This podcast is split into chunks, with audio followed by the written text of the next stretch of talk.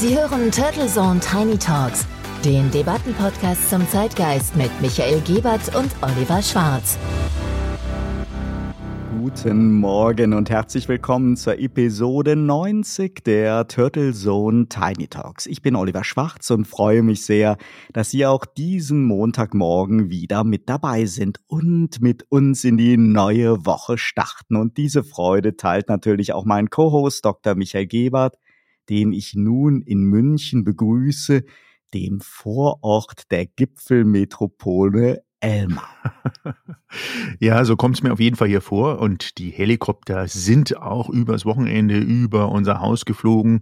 Und ja, die Gruppe der Sieben ist zu Gast in Schloss Elmau bei Herrn Müller-Elmau und mit ihr noch weitere Länder, die Deutschland ja im Rahmen ihrer G7-Präsidentschaft zu diesem großen Happening eingeladen haben. Und der Gipfel dauert ja noch bis morgigen Dienstag an und die Sicherheitsvorkehrungen sind wieder einmal sehr, sehr hoch. Man muss dazu sagen, es war ja schon mal in Elmau, insofern gelernt ist gelernt und entsprechend sorglos kann ich mich natürlich jetzt auch meinem Co-Host Oliver Schwarz anschließen und Ihnen einen sehr guten Morgen wünschen und Sie herzlich willkommen heißen zu unserer heutigen Zeitgeistdebatte. Mit der wir dann auch sehr schnell beginnen wollen, denn unser heutiges Thema ist nicht der Romantikgipfel in Elmau, auch nicht der am Mittwoch im Anschluss beginnende weniger romantische NATO-Gipfel in Madrid oder die bevorstehenden Jahre der Entbehrung, die uns ja Finanzminister Lindner versprochen hat. nein, nein, diese wunderbaren Köstlichkeiten, den widmen wir uns dann mal wieder in den nächsten Episoden und wünschen dem FDP-Chef erst einmal eine sehr schöne und romantische Hochzeitsvorbereitung. Denn die Jahre der Entbehrung könnten in der Tat noch eine charmant dezente Umschreibung sein für das, was in einer Art schneeballartigen Keckenreaktion losgetreten worden ist und nun massiv auf uns zurollt. Aber wir wollen uns heute mal mit einer Causa zusammensetzen und die debattieren und thematisieren, in die zumindest zwei der G7-Länder sehr tief verwickelt sind und bei der die deutsche Regierung seit Jahren auffällig still war und weiterhin ist. Es geht um den Staatsfeind Nummer eins der USA. Nein, nicht in dem Fall Wladimir Putin, sondern Julian Assange. 175 Jahre Haft drohen ihm nach einer nun immer wahrscheinlicheren Abschiebung aus Großbritannien in die USA, wenn nicht noch Schlimmeres. Wobei ein Begriff wie schlimm angesichts der unfassbaren mutmaßlichen Kriegsverbrechen, die er offengelegt hat und angesichts seiner persönlichen Erlebnisse in England von der Flucht in die ecuadorianische Botschaft bis hin zur Hochsicherheitshaft und einem wirklich zermürbenden Prozess, glaube ich, sehr unpräzise ist. Der ganze Fall macht fassungslos, denn der Glaube an Rechtsstaatlichkeit wird doch auf die Probe gestellt. Ja, durchaus nett, wie diplomatisch du das jetzt hier auch formulierst. Denn taucht man nämlich etwas tiefer in diese Geschichte von WikiLeaks und Julian Assange ein, dann kann man eigentlich nur zum Urteil kommen, dass äh, Verantwortliche in den USA, in Schweden und in Großbritannien wirklich jedes Mittel recht war und ist, um einen Kämpfer für die Wahrheit mundtot zu machen und zu zerstören. Das klingt martialisch und unerhört wo sich die drei Länder ja auch sehr gerne als sehr demokratische Leuchttürme verorten und so auch entsprechend gesehen werden wollen.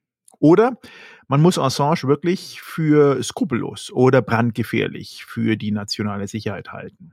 Alles beides in extrem binären Meinungen natürlich und Whistleblowing von staatlich begangenen Verbrechen als schwere Straftat dann auch bewerten. Aber selbst dann sind die Mittel, die man bei der Verfolgung von Assange angewendet hat, schwer mit sowas wie Rechtsstaatlichkeit zu vereinen. Oder sehen das die Juristen, in dem Fall du, etwas anders, Oliver? Die Causa Assange hat ja diverse Ebenen. Wikileaks hatte sich schon über Jahre wenig Freunde mit der Veröffentlichung von geleakten Informationen zu nicht rechtsstaatlichem Handeln und anderen staatlich gedeckten oder initiierten Verbrechen gemacht. wenig Freunde bei halt den betroffenen Regierungen, Behörden, Institutionen, Militärs, aber viel Anerkennung und Aufmerksamkeit bei investigativen Medien und allen Menschen, denen die Wahrheit etwas bedeutet. Dennoch ist natürlich in allen Ländern, auch in Deutschland, Geheimnisverrat strafbar und jedes Whistleblowing immer so eine Gratwanderung, die wenig mit dem allgemeinen Rechtsempfinden zu tun hat. Offiziell will jeder das Aufdecken von Missständen, aber bitte dann doch immer unter behördlicher Kontrolle und nicht im Scheinwerferlicht der Öffentlichkeit. Das erinnert dann so ein wenig an die interne Aufarbeitung in der katholischen Kirche. Kurzum, mutige Bürger können schnell zum Staatsfeind werden und dann auch die ganze Härte des Rechts erfahren. Dann haben wir ja so die sehr polarisierende Person Julian Assange, der mit seinem Auftreten Menschen immer faszinieren konnte, aber manchmal auch selbst Weggefährten und Anhänger enttäuscht oder verärgert hat. 2010 erschütterte Wikileaks nun mit der Veröffentlichung von geleakten Videobildern aus dem Irakkrieg, die aus einer hochempfindlichen Kamera eines US-Kampfhelikopters stammen, und wirklich schlimmste Bilder von tödlichen Schüssen auf Zivilisten und auch auf Reuters Journalisten zeigen. Dabei ist der teilweise extrem menschenverachtende Ton der US-Militärs zu hören auf der Tonspur, die dieses Gemetzel auf Basis der Videobilder freigeben, ausführen und dann auch noch zynisch kommentieren. Unter der Headline Collateral Murder hat diese Veröffentlichung ein ja wirklich wahres Erdbeben ausgelöst und auch nachdrücklich vor Augen geführt, wie unmenschlich moderne Kriegsführung auf Basis von Videobildern aus Drohnen oder Helikopterkameras sein kann. Dieses Video war nur die Spitze eines Eisbergs mit zigtausenden Dokumenten, die dann zahlreiche Medien ausgewertet haben. Hier gibt es also die mutmaßlichen US-Kriegsverbrechen im Irak, die verfolgt werden müssten. Dann aber natürlich auch die strafrechtliche Verfolgung des Whistleblowers, der diese Unterlagen und Videos Wikileaks zugespielt hat und damit gegen US-Gesetze verstoßen hat und last but not least die rechtliche Bewertung der Veröffentlichung von offensichtlich sensiblen US-Material auf der Enthüllungsplattform, die ja nicht unmittelbar US-Recht unterliegt. Ja, danke dafür. Und dann kamen ja plötzlich die polizeilichen und staatsanwalterischen Ermittlungen in Schweden gegen Julian Assange noch mit dazu, denn absichtlich oder unabsichtlich ausgelöst durch zwei einvernehmliche Sexpartnerinnen von Julian Assange. Und wie so oft war das für gleich mehrere interessante und interessierte Seiten der willkommene Hebel, um Assange zu verfolgen und in den Zugriff der US-Justiz zu bringen. Schweden hat dabei eine äußerst unrühmliche Rolle gespielt, England dann den Matchpartner gebildet und Deutschland hält sich bedeckt. Interessant ist auch die völlig unterschiedlichen Reaktionen auf die Personen Assange und Nawalny. Trotz vieler Parallelen ist die Empörung über den russischen Umgang mit dem Aktivisten und Staatskritiker laut und die Kritik am Umgang mit Assange dann doch eine so heiße politische Kartoffel, die man doch lieber meiden will. Das erinnert dann auch ein bisschen an die Causa Snowden. Wir sehen, der Fall ist verworren und gerade im Deckmantel der medialen Aufmerksamkeit des Ukraine-Krieges droht nun wirklich eine sehr baldige Abschiebung. Die englische Innenministerin Priti Patel hat diese ja schon genehmigt bzw. den Auslieferungsbeschluss unterschrieben. Die Rechtsmittel von Assange sind nahezu aufgebraucht. Eigentlich können nur die beiden Elmau-Gäste Joe Biden und Boris Johnson dem Drama ein Ende setzen und den ohnehin massiv angeschlagenen Assange in Frieden entlassen. Ja, das wäre natürlich schön und ein gutes Signal, aber glaubst du denn wirklich daran? Leider nein. Und ich bin da auch von der bleischweren Stille der deutschen Bundesregierung wirklich enttäuscht. Derzeit fehlt aber natürlich überall auch so der Fokus. Umso wichtiger, dass es immer noch Journalistenverbände, Staatsrechtler, Menschenrechtler und Unterstützer gibt, die versuchen, das Schicksal von Julian Assange nicht in Vergessenheit geraten zu lassen und auch Details über die jahrelange wenig rechtsstaatliche Verfolgung und die falschen Anklagen in die Öffentlichkeit bringen. Einer davon ist Niels Melzer, der UNO-Sonderberichterstatter für Folter. Dessen Buch Der Fall Julian Assange, Geschichte einer Verfolgung ist spektakulär und dokumentiert wirklich einen hanebüchenen Justizskandal im Namen staatlicher Interessen, der Geheimhaltung eigener Verfehlung und von willigen Steigbügelhaltern im Rahmen befreundeter Staaten und Militärpartner, die alle wissen, dass mutmaßliche oder faktische Kriegsverbrechen immer wieder vorkamen, auch in eigenen Reihen. Ja, und gerade diese Details der konstruierten und nachweislich falschen Anklagen in Schweden sind ja hierzulande in der Öffentlichkeit viel zu wenig thematisiert worden. Und es ist wirklich very strange. Ähm, es geht um beschädigte Kondome, die geholfen haben, den Wikileaks-Gründer in die Knie zu zwingen. Gleich mehr dazu und ein Deep Dive in die Geschichte von Wikileaks und Julian Assange nach einem kurzen Sponsorenhinweis. Dieser Podcast wird Ihnen präsentiert von Visual Communications Experts. Wir bringen Sie auf Sendung. Video, Livestreaming, Webinare und Podcasts. Ihre Experten für Audio und Video in der Unternehmenskommunikation. Weitere Informationen unter www.visual-communications-experts.com. Sie hören Turtlesohn Tiny Talks, die Episode 90 und hier jetzt einen kurzen Ausschnitt der Tonspur eines Videos, das einen entscheidenden Einfluss darauf hatte, dass der Wikileaks-Gründer Julian Assange vom Feind zum Staatsfeind Nummer eins der USA geworden ist. Wie gesagt, es sind Aufnahmen aus dem Irakkrieg aus dem Jahr 2007 und wir hören gleich die Gespräche mutmaßlicher Kriegsverbrecher, so der Vorwurf von Wikileaks und das Rechtsempfinden vieler Menschen. 18, have individuals with weapons. 4 radio. Uh, Rio Banners 1 4. Yep, he's got a weapon too. Hotel 26, Crazy Horse 18, have 5 to 6 individuals with AK 47s. Request permission to engage. Roger that. Uh, we have no personnel east of our position, so uh, you are free to engage over. Alright,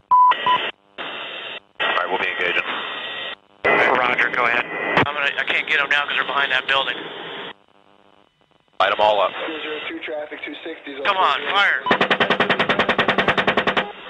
Hey, Roger. Keep shoot. Keep shoot.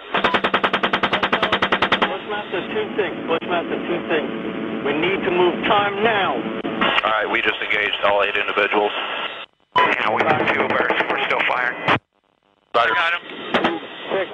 6. We'll move, but we got 13. Oh, I'm sorry. I was on. Bypass? God damn it, Kyle. All right. I hit it by head. Five 2 radio. Yes, Viper, 5 to departing zone 208 for zone 4. We call frequency. I just drove over a body. Did? Yeah. Viper 5 2 report free change zone 4. Uh, maybe it was a visual. Frequency. I just drove over a body. Did? Yeah.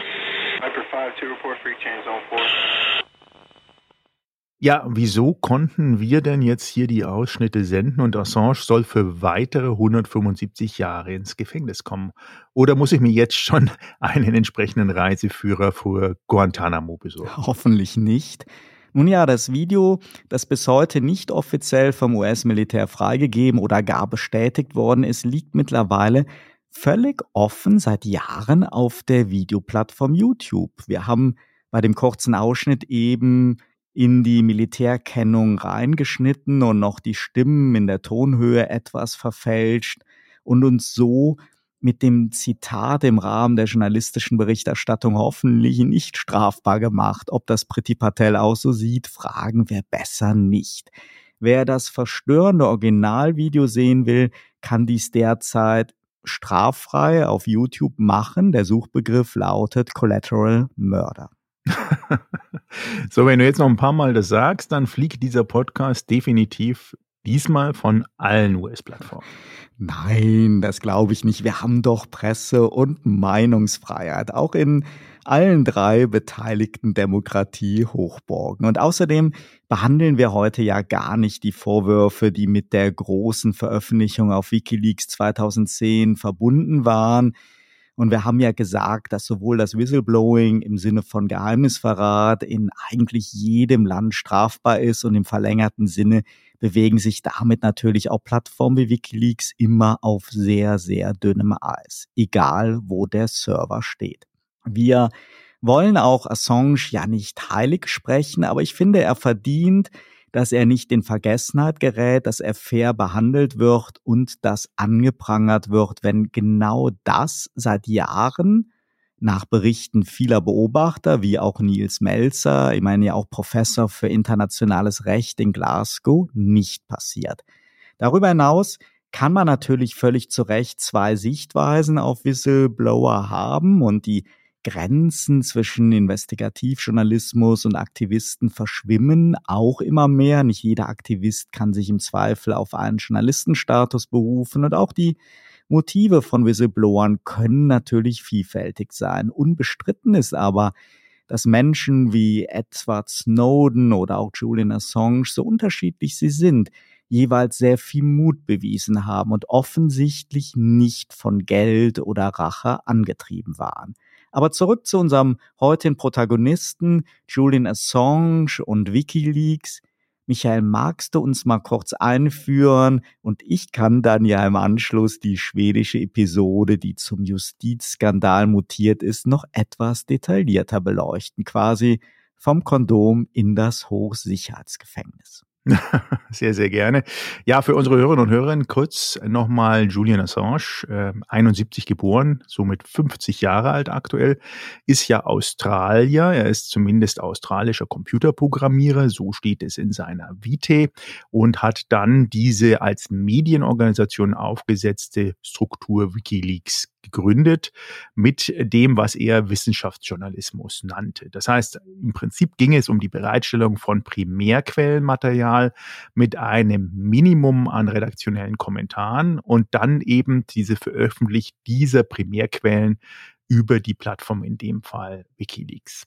Ähm, das hat dann eben zu Tausenden wirklich bis hin zu Hunderttausenden von internen und geheimen Dokumenten geführt. Nicht nur Regierungsdokumente, sondern natürlich auch Unternehmensdokumente. Ähm, ich persönlich finde das ja definitiv ähm, wichtig, dass es so eine Plattform gibt. Ähm, und deswegen ist das Thema Geheimnisverrat dort ähm, ja zumindest nach meiner Einschätzung immer zu hinterfragen, weil ähm, es gibt ja eigentlich nicht den guten oder schlechten Mord. Es, es bleibt Mord. Und man muss dazu sagen, das äh, frühe Leben von Assange ist dadurch gekennzeichnet, dass seine äh, Familie sehr, sehr oft umgezogen ist. Er hat Homeschooling und Fernkurse belegt und damit letztendlich sich dann auch an diese Hacker-Szene rangeheftet. Sein Spitzname war Mandax und er hat da auch im Rahmen seiner Hackerkarriere ähm, die NASA, das Pentagon und so weiter gehackt. Dann hat er schon, ähm, ist schon mal angeklagt worden, 1991 von den australischen Behörden in 31 Fällen zum Thema Cyberkriminalität. Ähm, und er bekannte sich auch in den meisten Fällen dort für schuldig. Diese Verurteilung erhielt er dann auch eine kleine Geldstrafe und ähm, ja, wurde unter jugendlicher Neugier irgendwie verortet. Dann war er ähm, in der Universität von Melbourne tätig und arbeitete dort als Berater für die Computersicherheit, bevor er dann 2006 Wikileaks gegründet hat, sozusagen als Clearingstelle für sensible und geheime Dokumente frei nach dem Motto Don't kill the messenger. Sollte man natürlich jetzt nicht den Übertrager irgendwie killen, aber das ist ja genau das, was wir gerade haben. Die ersten Veröffentlichungen daraufhin waren dann eben auch 2006. Da ging es um somalische Rebellenführer, ähm, die diesen Einsatz mit angeheuerten bewaffneten Männern zur Ermordung von Regierungsbeamten nutzten. Die Echtheit dieser Dokumente wurde zwar nie verifiziert und aber hat sofort auch die Fragen zum Thema Ethik und die Methodik, die WikiLeaks dort als ähm, neue ähm, Plattform auch nutzte, ähm, in den Raum geworfen. Und ähm, ja, dann kamen auch schon die ersten Internetdokumente zum Thema Mitgliedsliste, äh, Mitgliederliste von British National Party, interne Dokumente der Scientology-Bewegung, bis hin zu privaten E-Mails von der Klimaforschungsabteilung der Universität von East Anglia. Über eine halbe Million Dokumente waren dann veröffentlicht auf WikiLeaks 2010. Dann kamen Dokumente von der US-Armee dazu, die auch stammten von Bradley Manning, äh, später auch Chelsea Manning genannt und hauptsächlich eben im Zusammenhang mit den Kriegen aus Irak und Afghanistan. Und ähm, diese Informationen waren dann ähm, erstmal schon auch von der Regierung von Barack Obama kritisiert worden als Leaks und als Bedrohung der nationalen Sicherheit der USA eingestuft wurden. Ähm, Im selben Jahr, im November, begann dann Wikileaks eben mit der Veröffentlichung dieser vertraulichen Informationen. 250.000 sozusagen aus diesem Diplomatenkabel kam dann raus. Und ähm, da ging es um äh, Themen wie vermutete Isolation des, des Iran und Iraks, Reaktionen und Befürchtungen auf die Entwicklung von Atomwaffen. Und ähm, ja, das hat dann recht schnell den ganzen Zorn der Weltregierung sozusagen hervorgerufen und wurde dann, wie ja auch schon bereits erwähnt, über eine strafrechtliche Verfolgung in Zusammenhang mit einer Anklage wegen sexuellen Übergriffen für Assange dann auch ähm, ja dahingehend als mutmaßliches Verbrechen eingeordnet, so dass es dann im August 2010 einen ersten Haftbefehl gab, der aber an Mangel an Beweisen abgewiesen wurde und dann erst in einem zweiten Anlauf im Dezember 2010 der Assange dann in London festgenommen wurde und bis zur möglichen Auslieferung an Schweden ohne Kaution festgesetzt wurde. Und er wurde schließlich dann aber trotzdem gegen Kaution freigelassen und im Februar 2011 entschied sich dann ein britischer Richter, dass die Auslieferung fortgesetzt werden sollte und eine Entscheidung gegen die Assange an wählte, eben auch Berufung einlegen zu können. Dann äh, 2011 weiter im Dezember, es ging dann Schlag auf Schlag. Britische High Court hat dann festgestellt, dass dieser Auslieferungsfall von Assange von allgemeiner öffentlichen Bedeutung sei und hat dann auch dem obersten Gerichtshof empfohlen, das zu ähm, diskutieren und zu beantragen.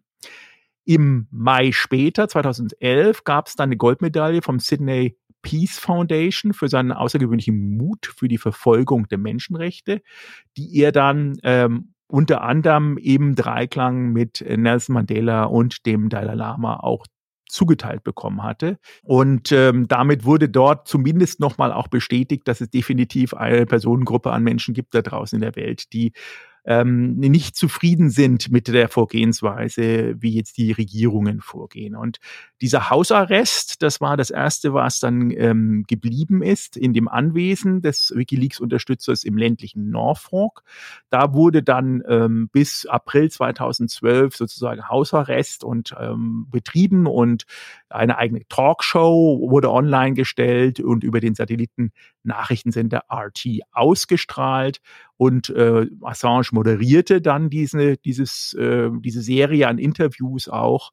Und ähm, da gab es dann auch ein Interview mit äh, dem Führer der Hisbollah, was auch nochmal kritisch war. Und dann kam es eben in diesem Jahr zum äh, Juni 2012 da wurde dieser Auslieferungsantrag abgelehnt vom obersten Gericht und Assange suchte dann Zuflucht in der ecuadorianischen Botschaft. Und er beantragte da auch Asyl mit der Begründung, dass die Auslieferung nach Schweden eventuell mit einer Strafverfolgung in die Vereinigten Staaten wegen den Handlungen im Zusammenhang mit WikiLeaks äh, auch führen könnten. Das haben wir jetzt aktuell. Das hat sich dann hingezogen, ewig und drei Tage, sag ich mal. Und ähm, dann gab es sogar zwischenzeitlich ein kleines politisches Intermezzo. Da gab es eine WikiLeaks-Partei in Australien, die 2013 an den Start gegangen ist, allerdings relativ schlecht abgestimmt hat, mit weniger als ein Prozent der nationalen Stimmen und damit auch keine Sitze im Senat gewinnen konnte. Das war so ein politisches Intermezzo, um da Einfluss zu haben. Aber die schwedischen Regierungen bzw. schwedischen Behörden haben äh, diese Untersuchung weiterhin fortgeführt, besonders auch wegen den ausstehenden Verwaltigungsvorwürfen. Und ähm, Assange blieb dann sozusagen über Jahre hinweg in der ecuadorianischen Botschaft. Schritt nach vorne, ähm, ohne jetzt ganz ins Detail zu geben, dass äh, April 2019 zog dann Ecuador sein Asylangebot an Assange zurück und verwies sozusagen auf die äh, Verstöße, öfteren wiederholten Verstöße gegen das Völkerrecht und auch die auferlegten Bedingungen für seine Amtszeit in der Botschaft. Und die schriftliche sozusagen Vereinbarung mit der britischen Regierung, die das auch enthalten hat, ähm, ist dann aber so nicht an ein Land ausgeliefert geworden zu werden, in dem Folter oder die Todesstrafe drohen. Das war sozusagen der letzte Akt des ecuadorischen Präsidenten Lenin Moreno, der es dann wiederum erlaubte, der britischen Polizei die Botschaft zu betreten und Assange im gleichen Schritt festzunehmen. Ja, und nachdem Ecuador, wie du es gerade gesagt hast, die Zuflucht für Julian Assange in ihrer Londoner Botschaft eben 2019 beendet hatte, wurde er dann in der Tat von der britischen Polizei am 11. April des Jahres auf dem Botschaftsgelände direkt verhaftet, offiziell wegen Verstoß gegen die Bewährungsauflagen. Im Raum stand aber immer noch ja, ein internationaler Haftbefehl, den wir jetzt ja schon mehrfach erwähnt haben, den Schweden viele Jahre zuvor wegen dieser angeblichen Vergewaltigungsdelikte erlassen hatte. Das dazugehörige Auslieferungsgesuchen war aber zwischenzeitlich zurückgezogen worden. Und plötzlich stellten die USA einen Eilantrag auf Auslieferung wegen gemeinschaftlicher Verschwörung mit eben dieser erwähnten Whistleblowerin Chelsea Manning. Dieser Eilantrag wiederum basierte auf ein schon älteres, aber strikt geheim gehaltenes Auslieferungsgesuchen. Und in den folgenden Monaten wurden dann die Anklagepunkte immer, immer mehr erweitert auf ein Sammelsurium an Delikten mit einer möglichen Gesamtstrafe von eben diesen 175 Jahren. Und auch Schweden nahm dem Verlauten nach auf Bitten der USA seine Ermittlungen wegen dem angeblichen Sexualdelikten auch wieder auf. Man wollte halt alles vermeiden, dass Assange es irgendwie wieder schafft, sich der Strafverfolgung zu entziehen, bis das Verfahren im Hinblick auf die US-Anklagepunkte wirklich stattfinden konnte.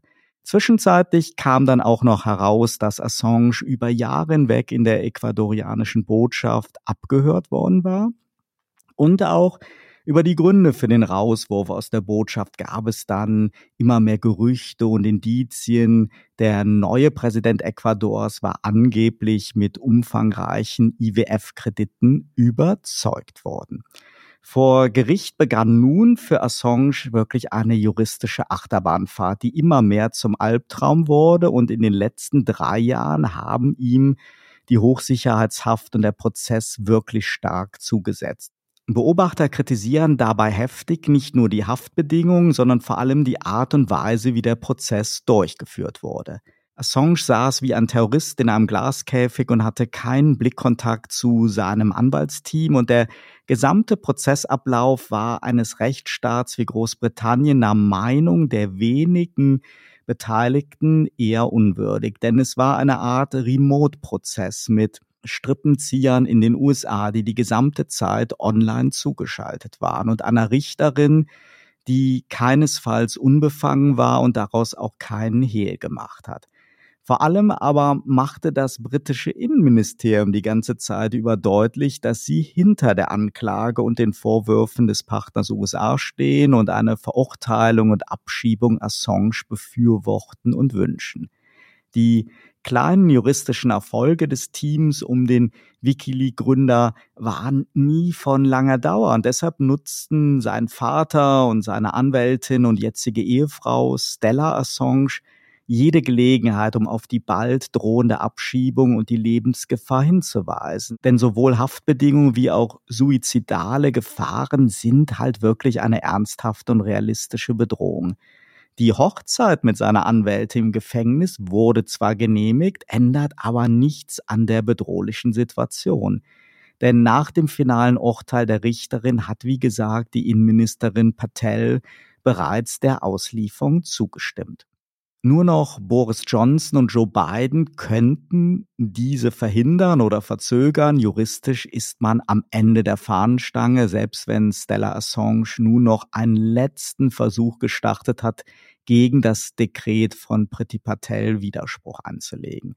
Die Flucht nach England aufgrund eines zweifelhaften Haftbefehls aus Schweden und dort in die Botschaft Ecuadors endet nun also vermutlich dort, wo man Assange eigentlich schon seit spätestens 2010 sehen wollte, in einem US-Gefängnis und vermutlich mit erneuten Verhören.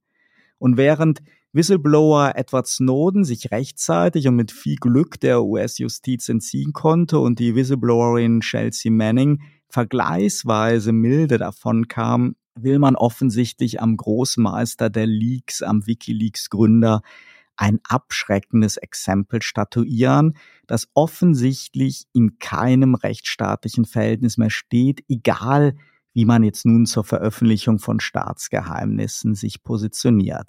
Denn gerade in Sachen der Dokumente über die Kriegseinsätze im Irak und in Afghanistan sprechen wir ja nicht von Unterlagen, die eventuell die nationale Sicherheit und Agenten oder Operationen wirklich aktuell gefährden, sondern wir reden ja eher konkret über Indizien und Beweise für vermeintliche Kriegsverbrechen an Zivilisten. Also genau das, was uns ja derzeit im Ukraine-Krieg zu Recht so entsetzt.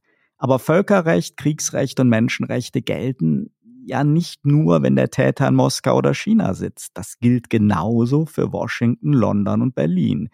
Und der Fall Assange ist also in vielerlei Hinsicht tragisch und die Todesgefahr für ihn ist sicher nicht nur theoretisch. In den USA wurde offen die Todesstrafe gefordert und auch über einen Exekutionsauftrag an die CIA ja immer wieder spekuliert.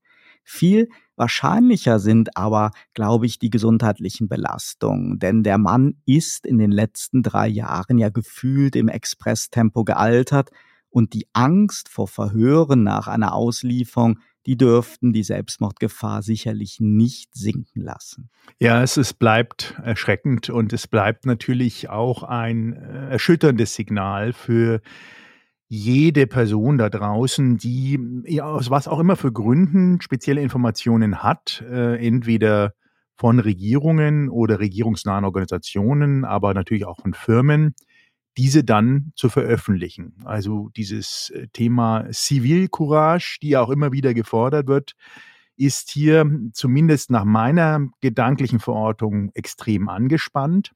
Und ich würde sogar fast schon so weit gehen, wenn man sich mal die Geschehnisse der letzten 100 Jahre anschaut und sich dann immer wieder beklagt, dass dort viele Personen Bescheid wussten über das, was geschieht und sich trotzdem nicht gemeldet haben oder frontal ähm, auch dazu aufgebärt haben, dann weiß man jetzt eigentlich, glaube ich, ganz gut, warum das so ist. Weil wenn es Personen gibt und man mag zu einem Julian Assange stehen, wie man will, und ich finde ihn natürlich auch sowieso äh, bestimmt auch sehr narzisstisch, so wie viele von unseren tollen Influencern, aber auch Politikern da draußen. Der hat natürlich die Öffentlichkeit gesucht und der wollte auch anerkannt sein und werden und war bestimmt auch ein zweischneidiges Schwert in seinen eigenen Reihen. Aber alles wunderbar. Am Ende des Tages hat er ja also frei nach dem Motto Messenger nichts anderes getan als eine Information, die er bekommen hat, weiterzutragen und einer möglichen Weltöffentlichkeit, aber auch den Journalisten und Medien zur Verfügung zu stellen, die diese Information ja auch, muss man sagen, sehr, sehr offen genommen haben, verarbeitet haben, verifiziert haben und auch versendet haben.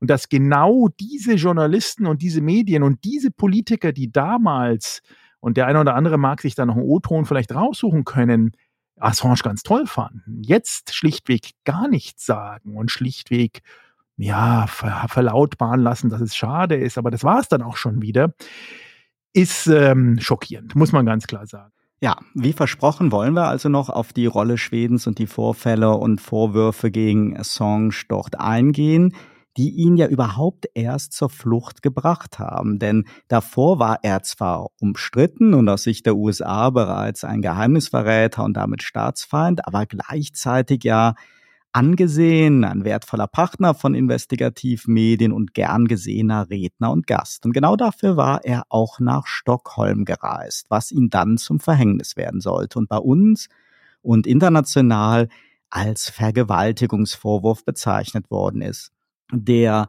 gefährlichste Vorwurf den es eigentlich geben kann, weit gefährlicher als Geheimnisverrat, denn er demontiert einen Menschen und zerschneidet ruckzuck so das Band zur Solidarität und Empathie der Menschen.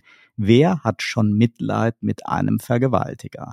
Das Problem ist dabei nur in der Causa Assange einerseits natürlich die Schuldfrage, sondern auch der Begriff. Zu keinem Zeitpunkt wurde Assange jemals das vorgeworfen, was wir und der Großteil der Welt unter Vergewaltigung verstehen. Der Vorwurf drehte sich vielmehr um den Umgang mit einem Kondom.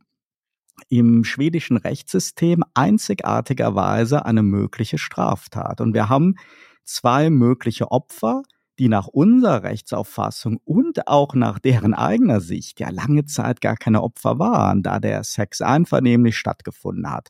Für die schwedischen Behörden aber sehr wohl. Assange, der als Wikileaks-Betreiber sich der Gefahr seines Handelns sicher sehr bewusst war, hätte, glaube ich, nicht gedacht, dass gerade seine Wirkung auf Frauen ihm dann irgendwann zum Verhängnis werden würde. Am 19. November 2019 gab die schwedische Staatsanwältin Pettersen die Einstellung des Verfahrens wegen mangelnder Beweise bekannt. Ein Verfahren wegen des Verdachts um einvernehmlichen, aber ungeschützten Sexualverkehrs mit zwei Frauen gegen deren Willen. Denn bei beiden ging es um beschädigte oder nicht richtig benutzte Kondome. In Schweden, wie gesagt, ein sehr spezieller Straftatsbestand der sexuellen Belästigung, der aber in der öffentlichen Berichterstattung immer als Vergewaltigung tituliert worden ist, zigtausendfach. Selbst die Einstellung des Verfahrens wurde in den Medien meist als der Vergewaltigungsvorwurf gegen Assange wurde eingestellt vermeldet. Also, was war nun passiert? Im Mittelpunkt stehen die Aktivistin Anna Adin und die Fotografin Sophia Willen. Beide hatten in wenigen Tagen im August 2010 einvernehmlichen Sex mit Assange. Beide machten sich aber anschließend Sorgen und gehen zur Polizei. Und zwar mit der Fragestellung, ob man Assange zu einem HIV-Test zwingen könnte. Klingt jetzt erstmal skurril aus unserer Sicht, da beide mit dem Sex mit Julian Assange geprahlt hatten und von ihm offensichtlich fasziniert waren. Aber man muss wissen, zu der Zeit gab es in Schweden schon eine feministische Bewegung, die Männern vorwarf, bewusst Sperma zum Machtmissbrauch einzusetzen und Kondome absichtlich zu zerstören. Es ging ihnen auch bei der Polizei nicht um eine Anklage wegen Vergewaltigung und Anna Adin schlief sogar noch weiter mit Assange in ihrer Wohnung, wo er zu Gast war. Doch obwohl das Protokoll klar war und Polizei wie Staatsanwaltschaft hier keine Anhaltspunkte und Verdachtsmomente sahen und obwohl Assange sogar kurz danach freiwillig zur Vernehmung kam, entschied dann wenige Zeit später eine andere Staatsanwältin doch die Ermittlungen wieder aufzunehmen, was letztendlich dann in dem internationalen Haftbefehl mündete. Allein die wenigen Tage im August und September 2010 bieten sicher Stoff für einen ganzen Kinofilm und jede Menge Verschwörungstheorien. Wir können hier natürlich nicht alles im Detail auswälzen, was Journalisten und auch der UNO-Berichterstatter Nils Melzer aufgrund von diversen Interviews, Polizeiprotokollen oder eigenen Social-Media-Posts und Veröffentlichungen der beiden Frauen zusammengetragen haben. Aber unter dem Strich bleibt ein ganz anderes Bild als das, was bei uns in den Köpfen so eine Headline Vergewaltigung hervorruft. Assange war Gast einer Konferenz in Stockholm und Anna Adin seine Betreuerin, die ihn faszinierend fand und bei sich aufnahm. Auch nach dem Sex mit dem geplatzten Kondom änderte sich daran nichts und in den Tagen darauf gab es gemeinsame Feiern mit Freunden bei ihr und jede Menge positive Posts bei Social Media. Die Zweifel kamen erst durch einen merkwürdigen Anruf von Sophia Willen, die ebenfalls stolz von einer Affäre mit Assange berichtete und dann plötzlich das Thema auf die Kondome brachte. Wie gesagt, damals ein wokes Thema in Schweden. Die ganzen zusammengetragenen Facetten dieser Dreiecksbeziehung, die könnten mehrere Schmonzettenromane füllen oder auch Basis für ein Krimi sein. Denn gerade bei Sophia Willin ist es sehr auffällig, dass sie Assange nicht zufällig kennengelernt hat, sondern den Kontakt gezielt suchte. Jeder muss sich da selber ein Bild machen, aber eines ist klar, Gewalt oder Missbrauch in unserem Rechtsverständnis waren hier nicht im Spiel. Umgekehrt gilt natürlich das schwedische Recht. Und das kennt nun einmal diese Vorwürfe. Das muss man auch respektieren. Assange war das sicher nicht bewusst. Ob er nun fahrlässig oder mit Absicht ungeschützten Verkehr hatte, so der Vorwurf, gar die Kondome selber beschädigt hat, oder ob er in eine Falle getappt ist oder Opfer eines Eifersuchtsdramas zwischen zwei Groupies geworden ist. All das ist bis heute nicht ganz klar. Anna Adin ist mittlerweile erfolgreiche Autorin und sagt, dass sie die Folgen für Assange bedauert. Aber es kann natürlich auch alles eine Verquickung von unglücklichen Umständen sein und dann eine eventuell willkommene Gelegenheit, um Assange vor die Justiz zu bringen. Selbst das ist ein viel geäußerter, aber unbewiesener Vorwurf. Vielleicht sah die zweite Staatsanwältin Marianne Nü die beiden Frauen wirklich als Opfer und das Ganze als Offizialdelikt. Nicht immer muss es ja die ganz große Verschwörung sein. Aber Fakt ist, dass dies der Anfang vom Ende von Wikileaks war und Julian Assanges Leben auf den Kopf gestellt hat, im allerschlimmsten Sinne als Art Star auf dem Höhepunkt seiner Bekanntheit und kurz nach Veröffentlichung der brisanten Dokumente zum Irakkrieg nicht deswegen verhaftet, sondern wegen seiner Offenheit für Affären und einem für schwedische Verhältnisse zu laxen Umgang mit Kondomen. Assange ist erklärter Staatsfeind der USA, hat aber den Amnesty International Media Award, den Global Exchange Human Rights Award und den Stuttgarter Friedenspreis bekommen. Er ist streitbare Ikone für den Enthüllungsjournalismus und über viele Jahre nun plötzlich mutmaßlicher sexueller Gewalttäter. Seit seiner Flucht in die Botschaft Ecuadors in London hat sich die Schlinge um seinen Hals immer mehr zugezogen und seit 2019 hat er eigentlich den Kampf verloren. Egal, ob es nun zu einer Auslieferung kommt. Er hat einen wirklich hohen Preis bezahlt für seine Mission mit Wikileaks und für viele der Veröffentlichung gebührt ihm der Dank der Menschen, selbst wenn die Veröffentlichung in einzelnen Ländern ein strafbarer Geheimnisverrat war. Sie waren wichtig und wertvoll. Assange mag polarisieren und streitbar sein, ein Frauenheld und Egozentriker, aber er war immer Idealist und mutig. Und ich finde zumindest, dass er es verdient, rechtsstaatlich fair und menschlich behandelt zu werden und dass eine Amnestie angebracht wäre. Ein Freispruch ist nun ja leider nicht mehr möglich. Und ja, der Fairness halber muss gesagt werden, dass auch in den letzten zwei Jahren es erneut Appelle aus deutschen Politik- und Publizistikkreisen zur Freilassung gab.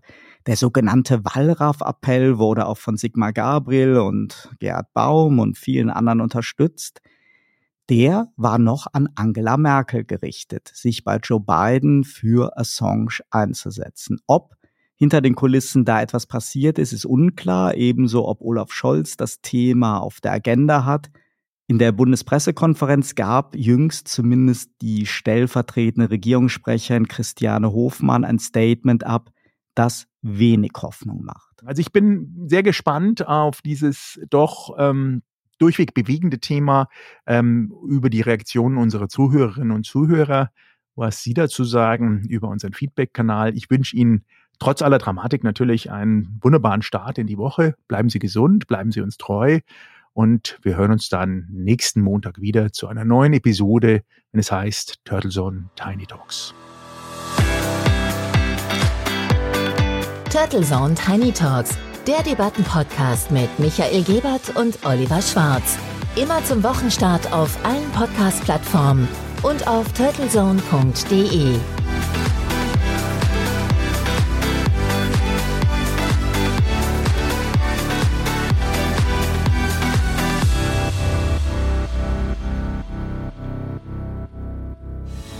Für Werbung in diesem Podcast oder eine Sponsoring-Partnerschaft wenden Sie sich bitte an Turtle Media unter 0721 977 907 15.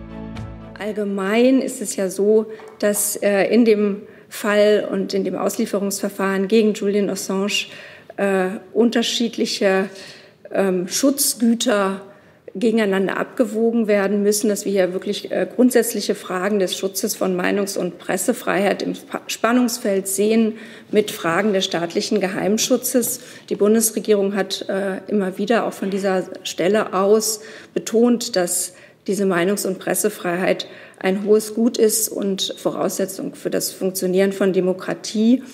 Es gibt in diesem Fall eine grundsätzliche Fragen von, vom Schutz Meinungs- und Pressefreiheit und berechtigten Sicherheitsinteressen von Staaten, die müssen gegeneinander abgewogen werden.